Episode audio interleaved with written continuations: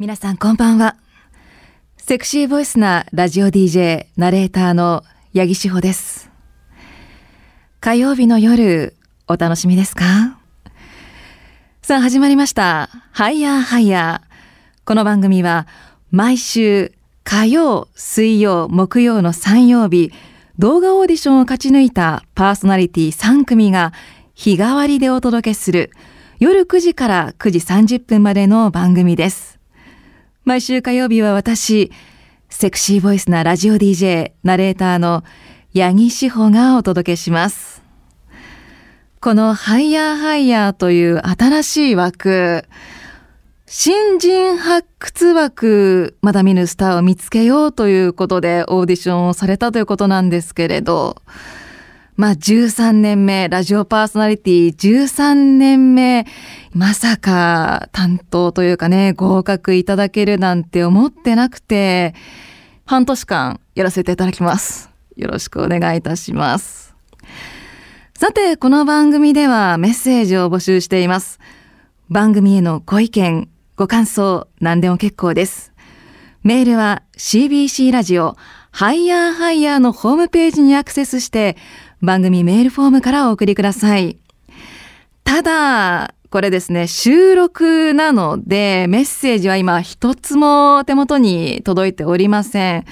というか、この、今回のオーディションかなりハイスピードでしたよね。だって、合格っていう風にご連絡いただいてから、打ち合わせ、そして今回の収録まで、一週間ぐらいですよね。まあ、メッセージ、ちょっと募集できる隙もなかったなっていう感じなので、まあ次回以降、皆さんからのメッセージでもね、一緒に盛り上がっていけたらいいなというふうに思います。それでは、八木志保がお送りする CBC ラジオハイヤーハイヤー火曜日。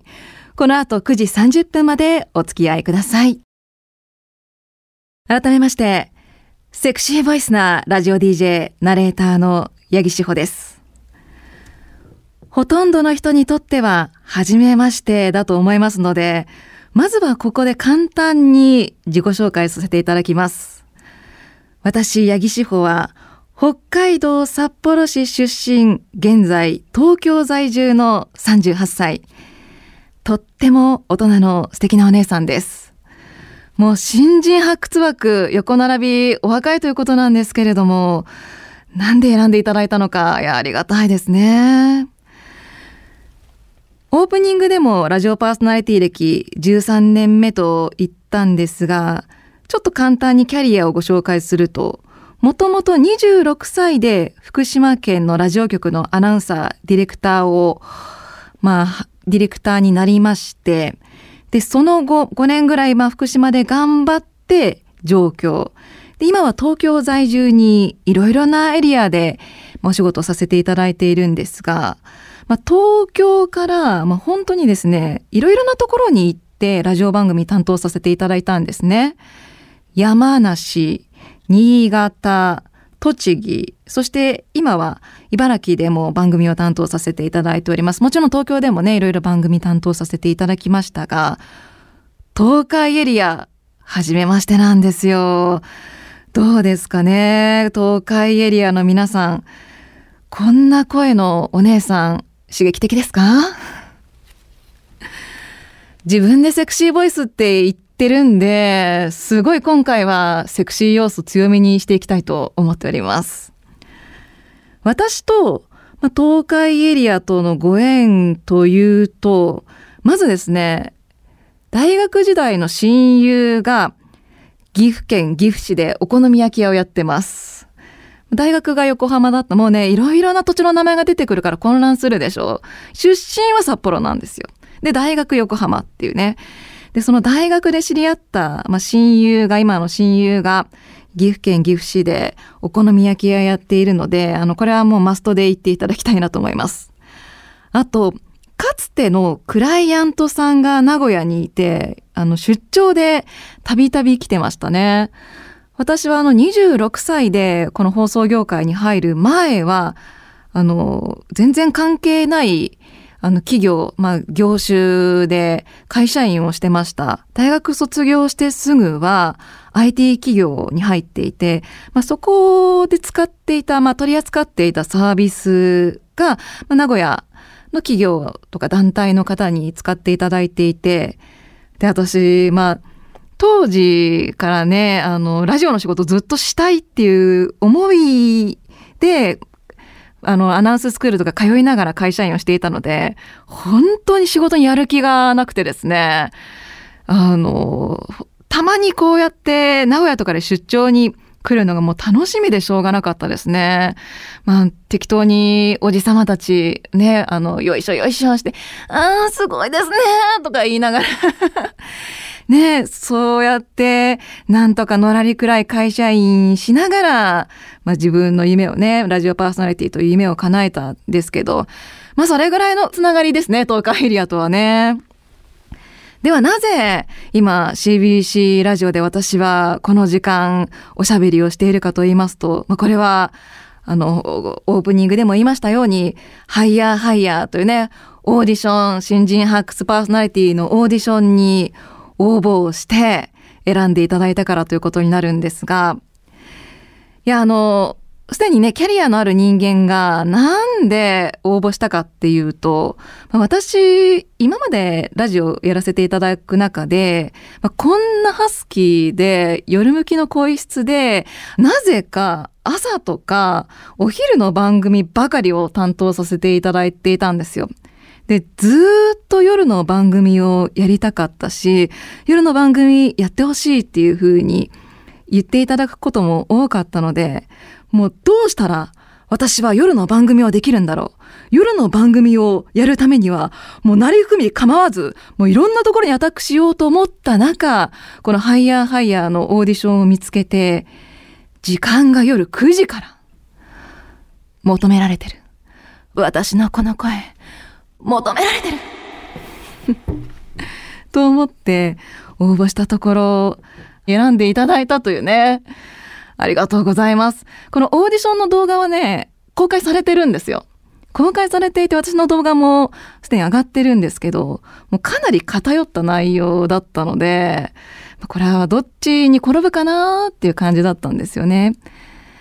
あの、で、そこでもうそのどういう番組やりたいのかっていうふうにもう主張もしていたし、どうして私が夜の番組をやりたいのかっていうのが、こういう内容をやりたかったもう実現したい内容がもうすでにあったんですよ。それが、女性が発信する大人の性と愛の番組なんですよ。エロ番組って言ったら、まあすでにたくさんありますよ。過去もありました。でも、その、どれも聞いていて、なんか男性目線の番組だなと思うんですね。まあ、女性パーソナリティのエロ番組もありますよ。でもなんか、男性を意識した男性に寄り添った番組で、女性に寄り添ってるなって感じることができなかったんですね。でも女性だって、まあ、セックスの話とかすごく好きだし、もっとその話を深めたいって思ってるわけですよね。で、今、時代が本当に変わってきていて、女性が性の発信をするっていうことが、ちょっとずつ、こう、認められるようになってきたと。まあ、有名どころで言うと、まあ、YouTube の話になりますけど、あの、性教育 YouTuber のシオリーヌさんとかね、トレビとかも取り上げられているし、タレントのシェリーさんも性教育の YouTube 番組やっていたりとか、あとフェムテックっていうこう女性の性とか健康に寄り添ったサービスを開発、提供している企業がすごくフューチャーされるようになってきたりとか、まあ時代の流れも変わってきているので、じゃあ、女性目線の女性が発信するエロ番組だってあったっていいじゃないかって思った時に、なんと今回ね、こちらでチャンスをいただいたんですよね。ただかといって、ちょっと真面目になりすぎるのは良くないし、女性の一方的な視点に立って話すのも違うかなっていうふうに思っているので、あの、いろいろな方のね、いろいろな立場の方の、こう、その立場に、ね、いろいろな方の立場に立って、まあ、楽しくお話できたらいいなというふうに思います。ただ、なんでしょうね。こういう話をすると、あら、この方は将来 AV 業界に進出するのかとか、なんかその私も潜在写真がセクシーなので、あの、元 AV 女優の方なのかみたいなことを言われるんですけど、はあ、何言ってんの？っていう。じゃあ、あなたは下ネタを話す男性に将来 AV 男優になるんですかって言わないですよね。もうそれこそが男性目線なんですよ。素敵な俳優さんとか上半身ね、あの裸のグラビアとかも撮ってるじゃないですか、雑誌でね。そういう方に、あ、将来はセクシー男優かって言わないじゃないですか。私が、まあ、潜在写真ね、今回のハイヤーハイヤーの、あの、メインビジュアル、メインビジュアル？あの、メインビジュアルが、あの、セクシー写真になってますけれど、あれは、私のこう、雰囲気とか、声とかを、あの、会っていない方に、会ったことない方に、こう、紹介するために、ああいう写真にしてる、あれはね、幕張、千葉の幕張のラブホテルで撮ったんですけど、実は有名なラブホテルで、えっ、ー、と、撮影にすごく使われているラブホテルなんですよ。えっ、ー、とね、プロモーションビデオとか映画とか一般のドラマとかでもたびたび出てきて、あの写真を見て、まず、あの、これですごい反応が分かれるんですけど、えっ、ー、と、放送業界以外の方とかだと、セクシーな写真ですねって言われるんですけど、クリエイティブ業界の方とかに見せると、あ、これってってどこどこですよね？みたいな感じですごい有名なそのぐらいの有名な場所撮影スポットではあるんですけれども、まあ、そうやってねその潜在ですから宣伝写真なので私自身を知っていただく興味を持っていただくためにで私自身の声の特徴とか雰囲気とかを伝えるためにああいう写真を出してるだけであってそこからねそういうふうにあね、そう、風俗とか将来は行くのかみたいなことを言うのってかなりそういった業界で働いてる人にも失礼だなって思うんですよね。で、ただあの写真はね、すごい私は誇りを持っていて、あの、あの写真を撮ってくださったのが、牧江真紀さんっていうすごい有名な写真家テレビとかにも出られてる有名な写真家の方であの昭和のエロをあの表現されていてもう自撮り熟女なんてね昔は言われていた方なんですよ。でその蒔絵さんに撮っていただいた写真で実はあの潜在写真を撮っていただいた時にヌードも一緒に撮っていただいてるんですよ。でこれはありのままの自分をなんかこう形に残しておきたいな2年前か36歳の時に撮ったんですけど36歳のちょっと崩れた体型でもなんかその時の一番輝いてる自分を写真に残したいと思ってあのヌードもね撮っていただいたんですがそれはねあの世間には出してないです。私がその全裸の写真をその見せたのは元彼と 1人とあとこう女性2人合計3人しかいなくてで男性は1人しかいないんですけど見たいですか？あのディレクター。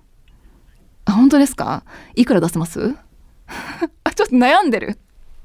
1万安私の私のヌード1万5千円ですか？信じられない。かか 確かに買い取りかどうかで違いますね。買い取りだといくらですか？見るだけで1万5千円。買い取りだと？さあ、ちょっと待って。10行こうよ。そのぐらい出してよ。まああの、一応見せる予定はない。まあね、だって今日初めて会ってね、おしゃべりしてる人に見せるほど安い女じゃないっていうことだけはお伝えしたいなと思います。ということでね、ここから半年間ですか、一緒に頑張っていきましょうね。では、ここでコーナー行っちゃいましょうか。今日やるコーナーはこちら。AV。ある一定の年齢にならなければ見ることが許されない聖なる映像作品。それがアダルトビデオ、通称 AV。多種多様ありとあらゆるジャンルが現存する AV の中で女性向けの AV にスポットを当て、作品レビュー紹介していくコーナーです。本日紹介する作品はこちら。モーニングルーティン。モーニングルーティン場所が変わってもすることは同じ同棲を始めたばかりの京介とつぼみ朝に弱い京介は毎朝エッチして目覚めるのが日課になりつつあったのにつぼみが先に起きてしまったようで目覚めると姿がない。寝ぼけながらも風呂場にたどり着き一緒にお風呂に入ることになるのだが日課はなかなか変えられないようでそのままつぼみの体をいじり始めてゆき。女性向け AV 見たことない方がほとんどだと思います今回紹介するモーニングルーティーンという作品は女性向け AV の中では最大手のメーカーだと思います。シルクラボさんから発売されています。シルクラボは AV 男優のことを、まあ女性向け AV に出ている AV 男優のことをエロメンというふうに呼び始めた元祖のメーカーさんなんですね。一徹さんとか、あの多分男性向けに鈴木一徹さんという名前でね、あのかつては男性向けにも出ていらっしゃったような有名な方がね、今エロメンとして活躍されていますが、女性向けと男性向けの違い。女性向けは、まず、性器が映りません。体全体、あと表情にクローズアップするので、あの、女優さん、男優さん、どちらの顔もすごくよく映ります。あとこれが一つ大きく違うのが、えっと、コンドームの装着を匂わせるシーンがあるんですね。それは多分ね、その女性の体をいたわってるっていうこととか、やっぱりその、ある意味、男性経験がない方が、教科書的に見ることもあるので、あの、ゴムの装着シーンを、まあ、直接つけるシーンはないんです。正規が映らないからね。あの、装着シーンを匂わせるのが映ってるというのが特徴かなと思います。で、このモーニングルーティーンという作品 YouTube かよって話なんですけど まあ乗っかってるんでしょうね。それはあの男性向けと一緒ですね。YouTube でね、そう、モーニングルーティーンというね、流行ってるんですよ、YouTube で。あの、意識高い系の人たちが朝ね、あの、同じ何をするのかみたいなことをさ、あの、歯磨くだけじゃなくて、左右飲むとか、あの、運動するとか、日光浴びるとか。あれ絶対嘘ですよね。毎日同じことやってる人いるかって話ですよ。私なんて朝起きて、まず焦ることから始めますよ。やばって。仕事まで 30分しかないのにメイクしなきゃいけないのつらーみたいな。まあそれは置いといて、まあ、モーニングルーティーンということで、朝のイチャイチャを、まあ、描いてるわけですよ。男優さんが向井力さんっていうね 某向井なんとかさんをもじってるんだと思うんですけれど、向井、力の理があの、理系の理なんでね、可愛い系の向井さんって方、方なんですけど、あの、私、朝のまどろみの中でイチャイチャするのすごい好きなんですよ。夜は結構男性主導になることが多いと思うんですけど朝って男性もまだ体が起きてないから女性主導でねいろいろこう動けたりするかなっていうのがあってだからちょっと今回はモーニングルーティーンっていうねその朝のイチャイチャが見られるかなと思ってこの作品を見たんですけどあの女性向け AV ってすごいリアルなんですよやり取りが。あの本当のカップルみたいにあカップルってイチャイチャする時にこういう会話するよねみたいなその男性向けみたいに変なその突拍子もないあのことがないのでそこがすごいリアルを感じるですね。そこがこう見ていてキュンキュンするし感情移入ができるんですけどただ一つ失敗したのがこれあの終始お風呂場なんですよ。であのお風呂でするのは全然あの否定はしないんですけど、私個人的に言うと、お風呂場ってちょっと嫌で、なんかまあ、好きな人とお風呂入るのは好きなんですが、やっぱり身を清める場所じゃないですか。で、そこで、なんかそのまず2人でお風呂入ると、あの、エッチな気分が私はそがれるんですね。あ、お風呂ってあったかくて気持ちがいいね、みたいな感じで。で、そこでは、なんていうか、雑談を楽しみたいんですよ。あのイチャイチャじゃなくて例えばその政治の話とか 国葬どう思うとか そういう話ね、あの、マイナポイント申請したかとかそういう話を楽しみたいのでなんかあのそういうイチャイチャする気分にはならないけどでも男性はねそのお互い裸だし盛り上がっちゃうじゃないですか。だけどな個人的にはなんかそのうんのぼせません？お風呂でイチャイチャって。のぼせませんのは人によるあ温度によるか そういやずっとだって入ってますよああ、縁系ね。縁、縁に座って系ですね。あと、立ってとかね。いや、それもあるんですけど、でもなんか足が使ってるだけでもなんかこう、ポワーってしちゃうんですよ。なんかわかんない。温度の、温度調整の問題ですかね。ま、っていう、なんか過去にこう、のぼせたことが何回かあるので、ちょっとそこで、個人的には気持ちが冷めちゃった。見てて気持ちが冷めちゃったっていうのはあるんですけど、まあ、朝のイチャイチャっていうのもいいですよね。っていう お話でした。ということで次回はどんな作品を紹介するのかこうご期待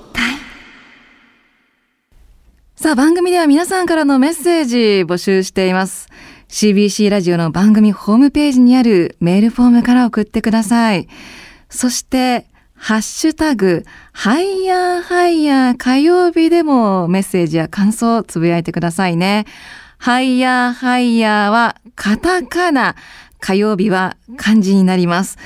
ハッシュタグの話、オープニングでするのすっかり忘れてしまいました。いやね、緊張しました。初めてのね、曲、初めての番組で、男性と二人っきりですからね。いや、来週以降も、とっても素敵なコーナー、えー、とっても素敵なコーナーが待っているので、ぜひ積極的に参加していただきたいと思います。次回のコーナーがですね、じゃあタイトルだけ言いましょうか。性の目覚め。あと、漫画。タイトルが全部ストレートなんですよね わかりやすくていいでしょ入り込みやすいかなと思います。さあ、明日のハイヤーハイヤー担当はお笑いコンビ、スナイパー祈祷のお二人です。もうね、私の収録の前に収録が終わっているということですけど、スナイパー祈祷ってもうそのままの名前な気がするんですけど、どういう意味なんですかね？あの、コンビ名の由来とか明日聞けるんでしょうかね？どうなんだろう？楽しみにしていただきたいなというふうに思います。いやー、こういった夜の番組をね、担当させていただけて本当に嬉しいですね。事前にね、メインビジュアルを 見ていただいて想像した声、内容だったでしょうかね。まさか元女子アナの人が ああいう写真を使うなんて、やっぱそのフリーアナウンサーの人ってってもう私名乗ってないんですよああいう写真使ってるからやっぱフリーアナウンサーの人っていかにも清廉潔白みたいないや、なんかもう、霧みたいな。白い服で霧みたいな。もう男性とか寄り付きませんけど、裏では遊んでますみたいな。私ね、同業の友達いないんですよ、一人も。わかるでしょ？